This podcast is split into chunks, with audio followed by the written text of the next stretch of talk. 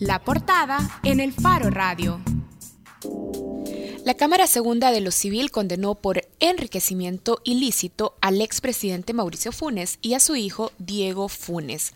Durante su periodo presidencial, Funes y su hijo recibieron ingresos por unos 611 mil dólares, pero tuvieron gastos de un millón, quizás para explicarlo simple.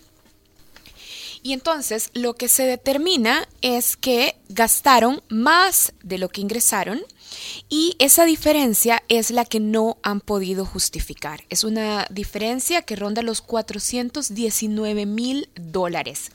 Con esta sentencia, Funes quedaría inhabilitado para ejercer cargos públicos por 10 años y la Cámara podría pedir a la Fiscalía que investigue la probable comisión de delitos. También tenemos que recordar que el expresidente Mauricio Funes ya es investigado por la Fiscalía por seis delitos de corrupción, lavado de dinero, peculado, malversación, negociaciones ilícitas, tráfico de influencias y también enriquecimiento ilícito. Y bueno, aquí están con nosotros. Hola de nuevo a Senia y a Roberto Burgos. Senia no es la primera vez que nos acompaña porque es abogada y es especialista en transparencia y lucha anticorrupción. Y bueno, Roberto también y además es investigador del Faro. Roberto Senia, a mí me gustaría empezar primero aclarando cuál es la diferencia entre un juicio civil por enriquecimiento ilícito y sobre todo contrastando este tipo de proceso con respecto a un juicio penal. Bueno, los juicios eh, civiles por enriquecimiento ilícito no tienen otra función más que lograr la restitución de esos dineros eh, obtenidos eh, de manera ilícita por parte de un funcionario o un exfuncionario público. Es, se basan en una ley sobre enriquecimiento ilícito de los funcionarios y empleados públicos que fue aprobada a finales de los años 50 y que, bueno, nunca había sido aplicada a un expresidente de la República, ya, ya tenemos por lo menos dos casos, ¿verdad?, aquí en el país, además de otros funcionarios a los que se les ha aplicado. Y este juicio tiene básicamente esa, esa misión, ¿verdad?, para decirlo claro y de manera sencilla. Busca determinar si los ingresos que ha tenido, en este caso, el expresidente Funes y su grupo familiar superan los que de manera lícita se podrían justificar gracias a los salarios que recibió mientras era presidente de la República. El concepto de salario abarca no solo el salario mensual, sino que también su aguinaldo, su gasto de representación, debería de incluirse también sus viáticos, ¿verdad? Y otras prestaciones y beneficios que tiene un presidente de la República en funciones. En este caso, se ha comprobado a través de un juicio civil a, cargo de una Cámara de lo Civil que eh, eh, no hay una paridad entre lo que percibió vía salarios y lo que ha demostrado que tiene. Resultó que el presidente Funes y su grupo más inmediato de la amplia familia que él tiene, ¿verdad? Eh, termina no solo no teniendo ninguna pérdida, sino que además un incremento patrimonial, que es el que ahora tendrá que devolver. Pero ¿qué consecuencias tiene un juicio civil de esta naturaleza? A diferencia de los procesos penales en los que estamos acostumbrados a que por lo general se espera que hayan condenas de cárcel. ¿Qué diferencia hay? Bueno, lo, ah, en seguimiento a lo que comentaba Roberto, y es que justamente como parte de la ley del enriquecimiento ilícito, en, dentro del articulado de esta ley, que va dirigiendo cuál es el tipo de proceso. Entonces, eh, en este caso, y como la Cámara lo dijo, él tiene que restituir parte del dinero que a la Cámara ha considerado que excede a los ingresos que el, el expresidente y su hijo tuvieron que haber percibido. Y, es, y este mismo juicio es el que da el paso también para notificar de parte de la Cámara a una investigación por parte de la Fiscalía ya en un cometimiento de un hecho ilícito que se va por el área penal, para no solamente tener la restitución de dinero, que es lo que busca el civil, sino que el penal ya es para que pueda tener sanciones eh, de prisión y, eh, y al igual en ambos casos, la única similitud que tienen en ambos casos es que quedan eh, por 10 años más o menos en ambos casos eh, inhabilitados de ejercer un cargo público. Entonces, uno en el civil es recobrar el dinero, o sea, el efectivo, ese, ese monto. En el penal es tener una condena por prisión y en ambos casos es inhabilitar a una persona que se ha lucrado del Estado. Bien, ahora, ¿qué mecanismos tiene la Corte Suprema de Justicia y, bueno, en particular la Cámara o qué lineamientos da para obligar a la restitución del dinero? En este caso estamos hablando de 419 mil dólares que no pudo justificar ni el expresidente ni su hijo Diego Funes y que deberían de eh, reparar, digamos, de nuevo al Estado salvadoreño. Pero hay algunos mecanismos de obligación para que eso pase de verdad. Bueno, como toda sentencia es obligatoria, ¿verdad? Y no solo incluye esta restitución de, casi medio millón de dólares, sino que además el pagar eh, lo que se llama en derecho costas procesales, los juicios en que incurrió el Estado por llevar a cargo este, este proceso, por llevarlo adelante, van a tener que ser también cuantificados y pagados por, por el expresidente Funes y su hijo. Eh, y bueno, además de esto, como ya lo mencionaba Senia, la, la remisión que se hace de todo el juicio a la Fiscalía General de la República, quien tiene esa capacidad de coacción en caso de que no se quiera cumplir la sentencia, para precisamente eh, tomar posesión de bienes y cuentas de ahorro que en este momento ya están congeladas por parte de la Fiscalía General de la República. Habrá que investigar más, por supuesto. Ciertamente en ese país no solemos estar muy acostumbrados a que funcionarios públicos sean investigados y vaya, mucho menos condenados por eh, enriquecimiento ilícito. Ya Roberto estaba mencionando que de hecho esta ley con la que ha sido juzgado y condenado el expresidente y su hijo es una ley de los años 50. ¿Qué ha pasado en la lucha institucional contra la corrupción, particularmente desde la Corte Suprema de Justicia? Porque antes no teníamos resultados con la misma ley y ahora sí tenemos. Fíjate que ese es un dato bien, interesante y en otros, en otros programas lo hemos hablado y parte del acceso a la información pública. Es, es, muy importante reconocer como ciudadanía, y no solamente verlo a través de instituciones, como un derecho de acceso a información pública, un derecho a saber eh, a partir del derecho de la libertad de expresión, justamente permite que se, se solicite información a la Corte Suprema de Justicia, específicamente la sección de probidad, para poder conocer las auditorías de funcionarios públicos. En este caso fue directamente de tres expresidentes, que es lo que ha derivado todo este caso. Y esa presión de la ciudadanía haciendo uso de mecanismos legales puso a prueba la institucionalidad que no había funcionado en El Salvador. Desde 2005, cuando se le quitó ciertas atribuciones, porque en ningún momento se limitó completamente la sección de probidad a investigar a funcionarios, a realizar su trabajo como sería realmente, eh, a través de esa petición de información se presiona, utilizando estos mecanismos como el instituto, como la ley de acceso a información pública, eh, su reglamento, a que esa información fuera pública. ¿Qué es lo que sucedió? Se, notaron tres cosas. Uno, que la sección de probidad nunca había realizado una auditoría como lo, lo, lo manda tanto la Constitución como la ley de enriquecimiento ilícito. O sea, eso por un lado, o sea, desde el 59 hasta el momento en que se realiza esa primera auditoría en el 2015, 2016, que se entregan incluso a los ciudadanos, eh, nunca se había realizado una auditoría, 57 años hasta ese momento sin utilizar la ley. O sea, las leyes pueden ser buenas, las leyes pueden tener, siempre son perfectibles, pero si la institucionalidad no funciona, eso es lo que ha acompañado a El Salvador tantos casos de impunidad, no solamente de corrupción, porque estamos viendo hoy en día eh, que salen casos de, de, investigación, y creo que eso será para otro programa si no nos alcanza el tiempo, es como la fiscalía, aunque inicia casos de investigación en temas de corrupción, pero termina perdiendo muchos de esos casos. O sea, si hay una lucha contra la corrupción, pero no podemos vencer aún la impunidad completamente dentro de las investigaciones penales bueno, hoy, hoy, hoy, hoy surgió el caso este contra, contra Chepe Diablo, o sea, ver este tipo de investigaciones, eso genera a la ciudadanía también siempre desconfianza y, y, bueno, carece más de eh, la cercanía con las instituciones. Pero volviendo al punto es, a partir de eso se generan estas investigaciones, la Corte Suprema, eh, cuando se realiza la auditoría, nota que hay un posible enriquecimiento ilícito. Esto es lo que derivó para que la Cámara conozca de un juicio civil y hoy, a partir de esta condena, en la parte civil, la Fiscalía, aunque tú ya lo mencionabas anteriormente, que ya está siendo investigado por enriquecimiento ilícito, esta se suma.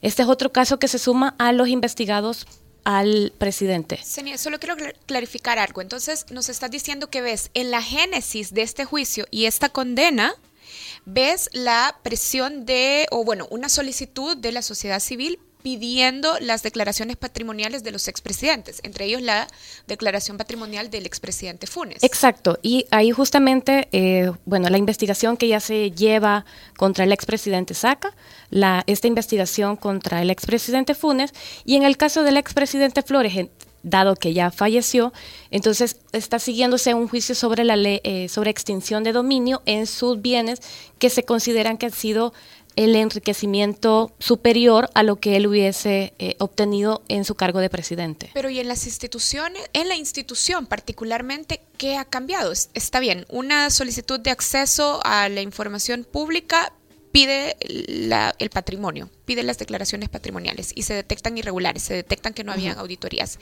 Pero no podemos entonces eh, pensar o suponer que hay algún avance institucional, tampoco. El avance, en lo personal, el avance institucional que se puede haber dado es que a raíz de redes, eh, las redes sociales, a raíz de eh, más periodismo de investigación, de una participación ciudadana, está llevando a que las instituciones empiecen a dar pequeños pasos. Quizás pueden ser eh, pasos de bebé, como se les suele decir, donde realmente están tratando de cumplir las funciones que les corresponde. Pero no hay más voluntad, pero más no hay más capacidad de investigación. Por lo menos hay algo que sí y eh, hemos podido ver en esto último. Incluso la Corte en pleno de la Corte Suprema de Justicia ha dado un retroceso en cuanto al conocimiento y a la publicidad de las declaraciones patrimoniales para que la ciudadanía siga conociendo. O sea, algo que se logró por dos, tres años ha dado un revés. Entonces ahí ves que no hay voluntad política. Es eh, también condenable y es repudiable, eh, es indignante conocer que la Fiscalía, aparte que está tratando de hacer un caso, pero eh, no podemos decir si por incompetencia, si es por tal vez sobrecarga de trabajo o por qué otra razón será, sus casos se les caen. O sea, ¿Cómo vamos a cambiar este país si las instituciones que deberían de funcionar en ese deber ser realmente no están teniendo avances? Un tribunal de ética que todavía sigue dormido, o sea, que no da un control como debería, una corte de cuentas donde cada uno de sus funcionarios simplemente ha estado por cuotas partidarias, esa es la institucionalidad que necesitaríamos ver cómo avanza para poder tener una lucha contra la corrupción real. Bien, Vamos a seguir hablando justamente del papel de la Fiscalía, particularmente en la investigación contra el expresidente Funes, pero tenemos una llamada. Rafael Meléndez está al teléfono. Rafael, gracias por llamar. Adelante con su comentario o pregunta. Hola, muy buenas tardes. Gracias por la oportunidad. Vean, eh, yo siento que sí, las críticas se centran eh, exclusivamente en la Fiscalía. Eh, para muestra, un granito de arena, no, un granito de mostaza y les digo, yo por ejemplo demandé a una persona porque me vendió un carro fraudulentamente. Yo lo demandé por estafa. Nos fuimos a la vista inicial, lo pasaron a instrucción, de instrucción el, el juez dijo, no, es que este es un claro caso de estafa, que no qué, y lo pasa a vista pública. Ok, gracias a Dios, gracias exclusivamente a Dios, y le doy gracias a Dios, que una tarde me dio él porque yo fuera a ver cómo estaba mi caso. Ya íbamos a vista pública. Pero comencé a ver, mire, me puede prestar el archivo, sí, sí, comencé a ver. Y la prueba, en donde el fulano me había vendido un carro que decía de mi propiedad y eh, de dominio y mío, mi propiedad. La prueba eh, evidente, el juez de instrucción la había votado. Me voy donde él y le digo, mire, eh, eh, hablé con el secretario, mire, yo ya hablé con Carlos Tada, sinceramente le puse un, un, un WhatsApp un, correo, me acuerdo, y él me dijo que llegara al faro. Entonces, también ya hablé con Dagoberto Gutiérrez, que tiene un programa los viernes, y ya hablé con Hugo Presa. Ellos están dispuestos a ir a vista pública para que vean esto. El hombre, de un momento a otro, el juez programó una audiencia y tomó en cuenta, señores, estamos hablando de pinches, sinceramente, pinches, a comparación de todo esto, 2.300 dólares. Ya, a la larga, lo que uno ve es que por 500, 300 pesos, sinceramente hay jueces que yo tengo que decirlo, se venden. Miren, si solamente los tiliches, eh, siendo coloquial, que le sacaron a Mauricio Funes, solamente eso vale más de lo que él devengó en su sueldo de presidente. Es evidente. Lo de Chepe Diablo, eso no tiene discusión. O sea, a la larga la fiscalía hace su trabajo. Mi, fiscal hizo su trabajo, aunque yo a la larga desconfío de él, porque antes de la, de la vista eh, ya pública, viene y sale el abogado defensor, voy a ir al baño. Ah, sí, dice mi fiscal, voy a ir al baño. Y total es que todavía les digo, eran 2.300 dólares y a mí me dieron nada más 1.300. El juez dijo, se le va a dar 1.300. ¿Creen que me, eh, me permitieron escuchar el, el audio donde decía él cuánto era? No, no, esto fue, aquí son 1.300 más. O sea que a la larga, ¿cuál es el sabor de boca que tengo? Miren, no es la fiscalía, son los jueces. Sinceramente, cuando usted llega a, los juzgados, mire, tápese la nariz, porque apesta más que un, que un crematorio. Gracias, Rafael. Un gusto, gracias. Gracias. Rafael Meléndez, bueno, quejándose de las instituciones y particularmente del órgano judicial. Y decía. ese es otro caso, o sea, con respecto a la corrupción en el sistema judicial, creo que eso da para mucho. No se ha podido conocer con respecto a la depuración judicial. Hemos podido tal vez tener ciertos datos de algunos jueces que han sido sancionados o destituidos. Y, tiene eh, mucha razón Rafael, o sea, el parte de la crítica de la fiscalía es por algunos casos donde hemos visto, por ejemplo, en, en, en el caso del expresidente Funes, en la parte civil, cómo la fiscalía y cómo está dentro de la sentencia, eh, justamente hay ciertos, hay detalles que no se han percatado, no tomaron en cuenta en presentación de prueba, el periodo de prueba, que es parte de su trabajo. Pero claro, no es completamente la fiscalía en cuanto se puedan caer casos, porque también puede haber una corrupción judicial que no depende de la fiscalía mía misma. Entonces, pero esa es parte de todo lo institucional en el andamiaje del sector justicia que que lamentablemente sigue generando que no se permite y no se tenga avances en la corrupción y la lucha contra la impunidad también. Roberto, hablemos de la Fiscalía. ¿Cómo cambia esta sentencia civil, esta condena civil, el proceso de la Fiscalía? Y es que hay que tener en cuenta que la Fiscalía allanó viviendas e incautó bienes del expresidente Funes hace ya más de un año y todavía no se ha presentado un requerimiento penal con más evidencia sobre la investigación.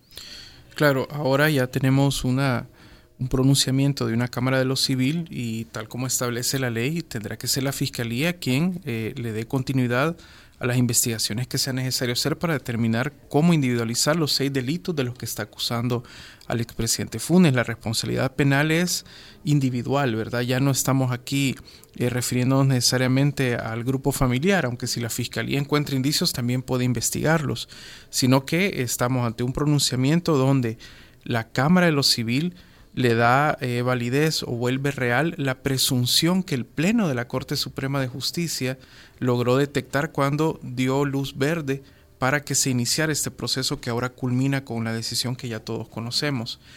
Hay que, hay que insistir con que en el caso del expresidente Funes, eh, y ya, lo, hacía un, recuerdo de esto, Senia, cuando se comenzaron a hacer las peticiones de acceso a información pública, eh, fuimos varios ciudadanos y ciudadanas que hicimos esta petición. Primero comenzó alguien pidiendo la declaración, acceso a la declaración patrimonial de un magistrado de la Constitucional. Después recordemos que se solicitó eh, declaraciones de patrimonio. Eh, creo que fue José Miguel, ¿verdad? Arevalo Rengifo y después eh, solicitamos con Senia las auditorías a las declaraciones patrimoniales del expresidente Funes y los otros expresidentes. Entonces, lo que logramos poner a prueba es que el sistema no estaba haciendo su trabajo. No solo no se practicaban auditorías a las declaraciones de patrimonio, sino que además los expresidentes ponían en esas declaraciones lo que se les ocurriera, inventaban cuando las presentaban, porque también hay algunos ahí que no la presentaron. Entonces también logramos eh, establecerles un plazo y esas peticiones, esas tres peticiones de acceso a información de finales del año 2014, para el año 2015, 2016 ya habían más de 2.500 peticiones sobre declaraciones patrimoniales y auditorías de funcionarios de los tres órganos del Estado y de autónomas. Es decir, si no hay eh, un uso, un ejercicio de los derechos de acceso a información, de denuncia, de petición, si no hay una presión ciudadana para que las instituciones hagan su trabajo, estas no van a funcionar. Corríjanme, pero estoy llegando, si estoy equivocada, pero estoy llegando a la conclusión que el juicio y la condena civil en el caso del expresidente y su hijo podría ser una excepción y no realmente un avance institucional sostenible en la lucha contra la corrupción. Sí. O sea, realmente puede ser eh, de esa forma. A ver, vamos a cambiarle el micrófono a Senia. Concluyo igual que tú y esperaría equivocarme en ese caso y que realmente fuera algo sostenible en la lucha contra la corrupción. Pero lo que hemos podido observar, por lo menos a lo largo de este año, es que hay muchos retrocesos de los pequeños avances que se tenían, no solamente en lucha contra la corrupción, sino que también en transparencia, que ayuda, ayuda justamente a la lucha contra la corrupción. Derecho de acceso a información, participación ciudadana, rendición de cuentas.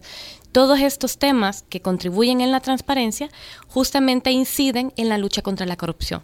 Hemos tenido revés en cuanto al acceso a la información pública que no le permite la fiscalización a la ciudadanía. Eso mismo conlleva a que no pueda seguirse eh, conociendo cómo puede ir eh, esa administración pública y si pueden haber posibles cometimientos de delitos. ¿Cómo un ciudadano puede decir esto está bien o esto está mal conociendo desde ciertas temáticas? Si no tiene acceso a, siquiera a la parte de la información si se manipula la información, si no se custodia la información, como también hay otros casos en, acceso a información, y eso puede generar a que el siguiente año tengamos todavía que volver a tratar de tener lo que habíamos logrado como ciudadanía hace dos, tres años. Roberto, casi nos tenemos que ir, pero tengo una pregunta final. El expresidente ha estado diciendo en su cuenta de Twitter, y aquí cito eh, literal, que no se puede condenar a, a imputados que no sustrajeron dineros del Estado.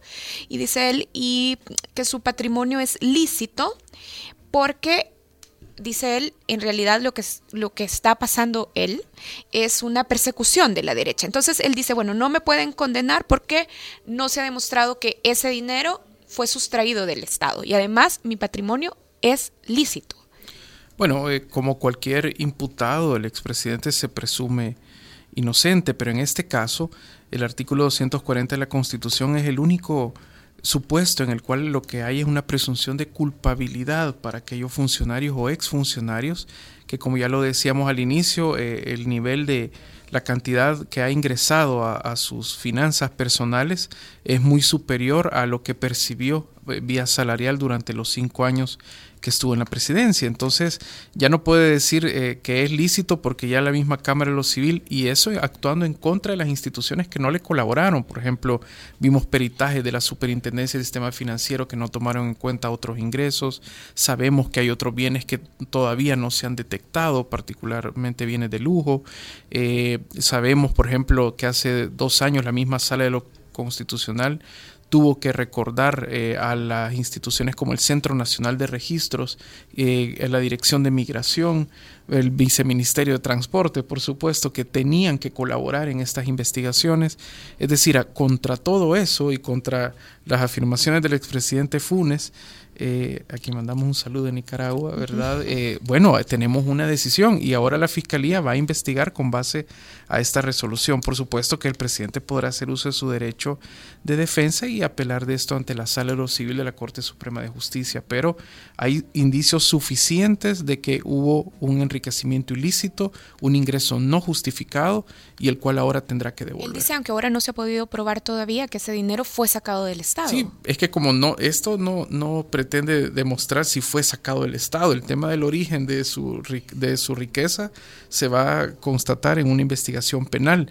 Pero lo que sí determina esto es que hay un desequilibrio entre lo que él tiene, lo que ingresó y lo que debería razonablemente tener a estas alturas de su vida.